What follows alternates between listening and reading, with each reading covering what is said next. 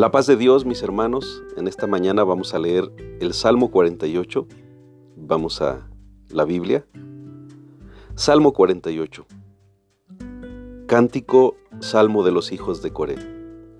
Grande es Jehová y digno de ser en gran manera alabado en la ciudad de nuestro Dios, en su monte santo.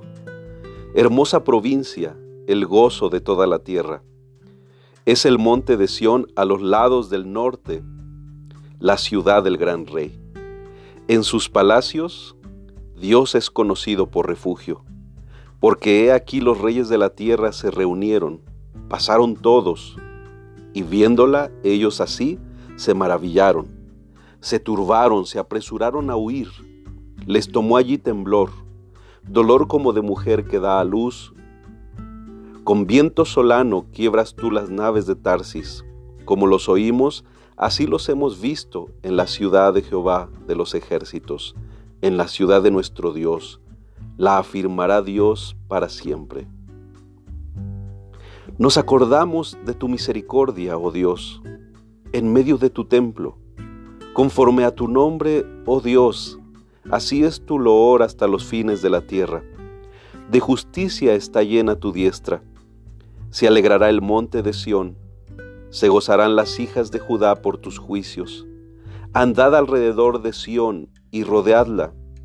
Contad sus torres, considerad atentamente su antemuro, mirad sus palacios, para que los, lo contéis a la generación venidera, porque este Dios es Dios nuestro eternamente y para siempre. Él nos guiará aún más allá de la muerte. Amén. Este es el último de los cánticos de triunfo, cuyo tema gira ahora alrededor de Sión, que para la época de este salmo, Sión era la ciudad de David. Anteriormente era una fortaleza que David conquistó militarmente de los jebuseos.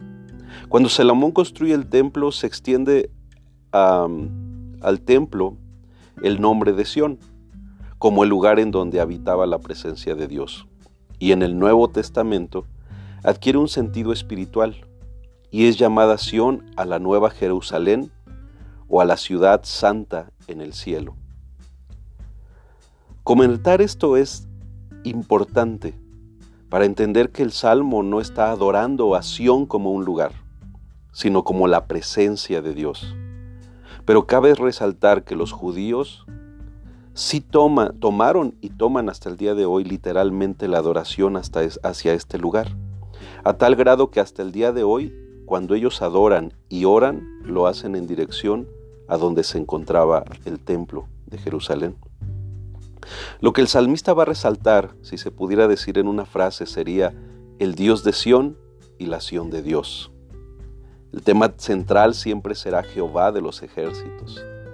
Resalta la hermosura, gloria y esplendor de la ciudad de Dios, pues donde quiera que está la presencia de nuestro Señor, allí hay luz y abundancia de bendiciones. La y la expresión que dice de, la, de, de las naciones que admiran esas maravillas y la gloria cuando voltean a ver el lugar de la presencia de Dios. Y el salmo después de este despliegue de gloria concluye en el versículo 14 diciendo, porque este es Dios nuestro eternamente y para siempre. Él nos guiará aún más allá de la muerte. Qué maravilloso salmo y qué garantía para nosotros aún después de esta vida. Y tú, mi hermano, ¿Reflejas la gloria de Dios en donde sea que estés o pasas desapercibido y ni siquiera saben que eres cristiano? ¿Crees que nuestra iglesia local refleja la gloria del Dios que adoramos? Que hoy meditemos que si nuestra vida y congregación no reflejan la gloria de Dios, debemos buscar tener más comunión con Dios para que así cuando la gente nos voltee a ver, no nos vean a nosotros, sino a la gloria de nuestro Dios dentro de nosotros. Vamos a orar. Señor, que en este día tu gloria que se reflejaba en el monte de Sión, tu gloria que se reflejará en el Sión venidero, en el Sión de los cielos, en tu ciudad eterna. Que esa gloria también hoy se pueda reflejar en nuestras vidas. Que cada uno nos esforcemos por buscarte en adoración. Te damos gracias, Señor. Amén. Mis queridos hermanos, que este día puedas tú vivir buscando la gloria de Dios para que te llenes de ella y se refleje en ti. Bendiciones, hombres de integridad.